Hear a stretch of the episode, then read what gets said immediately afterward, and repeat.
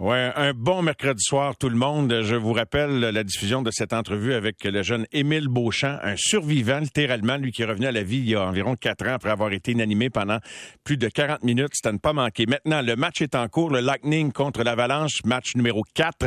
7 contre 2, les tirs au but. Daniel Sauvageau regarde ça attentivement. C'est 1-0, un but de Shirley. Bonsoir, Daniel.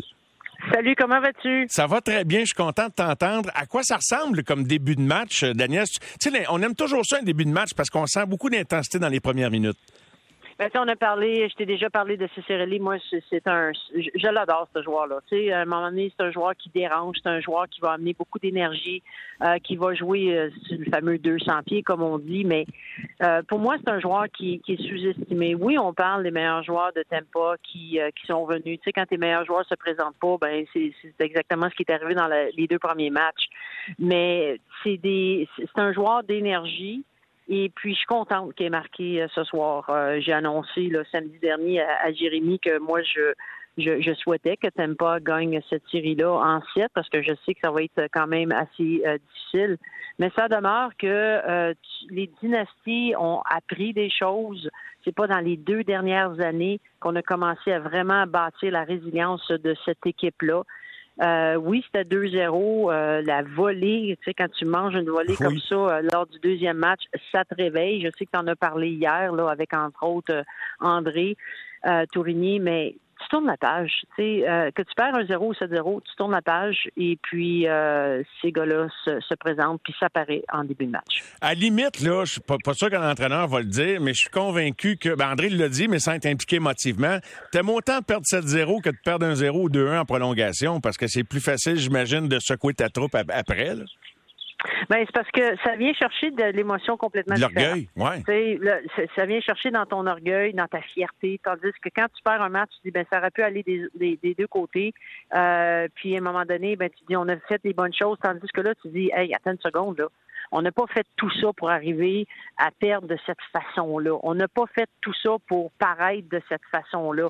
On est capable de mieux faire. Euh, suite au premier match, euh, tu sais, on avait dit, ouais, mais t'aimes pas quand même bien jouer. Non, non, Vasilevski a bien joué. Et puis d'arrêter de se fier à un joueur. À un moment donné, quand tu regardes ton gardien qui fait la job, puis que tu gagnes, puis là, tout d'un coup, ton gardien a certaines difficultés dans le deuxième match, on l'a vu, puis là, toi, tu fait plus la job, tu dis, ben finalement, c'est pas une équipe qu'on représente, c'est un gardien de but, puis quand que lui est moins bon, ben euh, voici ce qui est arrivé ce soir. Alors c'est un réveil, un réveil abrupt, mais ça vient chercher complètement de, euh, de, des sentiments qui sont complètement différents, euh, puis sont orgueilleux, euh, puis tu n'as pas travaillé tout ce temps-là pour arriver euh, à au moins ne pas compétitionner de la façon qu'ils l'ont fait. intéressant, là, ce qui stimule un athlète à se dépasser, Daniel, tu en as dirigé en groupe, individuellement, dans plus que le hockey, d'ailleurs, dans d'autres sports, c'est pas connu de tout le monde. Mais dirais-tu que l'humain, l'athlète carbure autant au négatif, sinon plus qu'au positif? À canaliser ben, le négatif, je veux dire, tu sais, à essayer de. Ben, c'est ça. Oui, c'est pas nécessairement, mais il faut nommer ces sentiments-là. Il y, y, a des athlètes qui, euh, lorsqu'ils n'auront pas, euh, ne, ne, vont pas bien, il faut que tu les encourages. Il y en a d'autres. Euh, il faut que tu viennes davantage euh, stimuler la, la, tâche. Voici ce qui est arrivé, voici ce que tu as de l'impact, voici ce que tu as essayé de faire, puis quand tu essaies de faire ça, tu n'en as pas de l'impact. Donc, de recadrer un athlète, des fois, ça va se faire au niveau de la compétence et des fois, ça va se faire plus au niveau émotif. Alors, de là, l'importance de bien connaître ces athlètes pour mieux euh, les recadrer pour qu'ils puissent continuer à performer. Il y en a qui, effectivement, c'est comme... Euh, bon, c'est comme euh, de casser des hockey après un match, de, de, de, de, sacrer, de sortir tous les mots de l'Évangile, puis de dire, ben là, au prochain match, je vais sortir plus fort. Il y en a d'autres que c'est pas de leur façon. Alors, l'importance derrière l'homme, derrière l'athlète, derrière l'athlète femme, c'est des humains, puis à un moment donné, on réagit pas tous de la même façon. Et de là, l'importance d'avoir plusieurs coachs derrière le banc et qui encadrent euh, l'équipe autour. Tu as plusieurs coachs derrière le banc, mais il y en a d'autres des intervenants. Des fois, ton confident, ça va être le thérapeute sportif. Des fois, ça va être le physio. Des fois, ça va être euh, celui qui aiguise tes patins. Euh, donc, de, de, te retrouver puis d'aller chercher chacun des joueurs, qu'est-ce qu'il allume puis qu'est-ce qu'il l'éteint, Mais là, dans des situations comme ça, ben c'est qu'est-ce qui allume euh, le joueur, puis on a besoin de tout le monde pour euh, rejoindre évidemment tout le monde. C'est tellement important la gestion des émotions. Tu as sûrement vu des situations où les émotions amenaient une équipe vers le haut, puis tu as sûrement vu des situations euh, impliquées ou non, Daniel, comme spectatrice ou comme coach, quoi que ce soit, où les émotions mal gérées ont amené une équipe vers le bas. Je suis sûr que tu as déjà vu ça. Oui, puis derrière le banc, ça peut arriver. Ça peut arriver qu'à un moment donné, comme coach, euh, tu n'es plus nécessairement là. Euh, c'est là que tu as besoin de tes assistants coach qui va dire Hey, euh, coach, euh, là, je suis pas sûr que telle situation, c'est la bonne façon. Alors, de bien se, de bien s'ouvrir, d'arriver à s'ouvrir auprès de tes entraîneurs adjoints, te permet, toi, comme entraîneur-chef, de peut-être te faire recadrer aussi. parce que tu es, dans la performance derrière le banc aussi. Comme entraîneur, te prépares à ce match-là, s'il arrive telle situation et puis telle situation, mais quand le, match commence, il faut que tu sois toute là. Il faut que tu sois dans le moment présent, d'être capable de lire, de capter l'information et de pouvoir agir sur ce que tu t'es, oui, préparé, mais en même temps aussi sur tes feelings. Alors, tu as besoin de ton émotion parce que si tu es trop dans ta tête, tu vas y aller au livre, comme on dit, tu vas suivre le livre de hockey puis tu iras pas nulle part. Puis si tu es trop dans tes émotions, ben tu vas prendre peut-être des fausses euh, tu vas prendre une fausse information qui va t'amener évidemment avec une décision qui est peut-être pas la bonne. Alors, je pense qu'il y a un juste milieu. Tu te présentes, tu sais, de rester dans ta tête puis dans, dans tes tripes, puis même, de s'assurer que le courant passe entre tes tripes et ta tête c'est là que tu es dans ta zone puis que tu es capable de bien gérer ton banc. On dit souvent, et, ça prend des Cherry qui, qui est un, des meilleurs dans son rôle, toute équipe confondue, mais on dit souvent que les meilleurs doivent être les meilleurs. Et je ne sais pas si tu es aussi curieuse que moi, Daniel, d'observer le genre de performance que Nathan McKinnon va livrer ce soir. Euh, je, remarque que, bon, il n'y a, rien de, flagrant dans les statistiques, bien que je regarde seulement le match du coin de l'œil. 3 minutes 33 de temps de glace, il est à moins 1, euh, pas de but, pas de passe, pas de tir au but pas de minute de punition. Mais es-tu curieuse de voir le match qu'il va jouer ce soir? Va-t-il inspirer son club? oui, c'est intéressant hier parce que tu as eu des, intervenants qui disaient Oh non, moi j'aime ça, j'aime ça à, la limite quand les, joueurs se battent, puis il y a d'autres, non, non, tu peux pas faire ça avec ton entraîneur-chef. Fait que tu vois comment même le regard qu'on a sur comment un joueur devrait se comporter. Donc, tes meilleurs joueurs, le lien que tu que as avec ton capitaine, avec tes meilleurs joueurs comme entraîneur-chef, là, il faut que ça soit basé d'abord et avant tout sur le respect. De savoir qu'il n'y a pas personne qui va poignarder personne dans le dos, que tu es là. Tu peux être imparfait, mais on va, euh, on va être ensemble. Tu vas pas nulle part, je ne vais pas nulle part.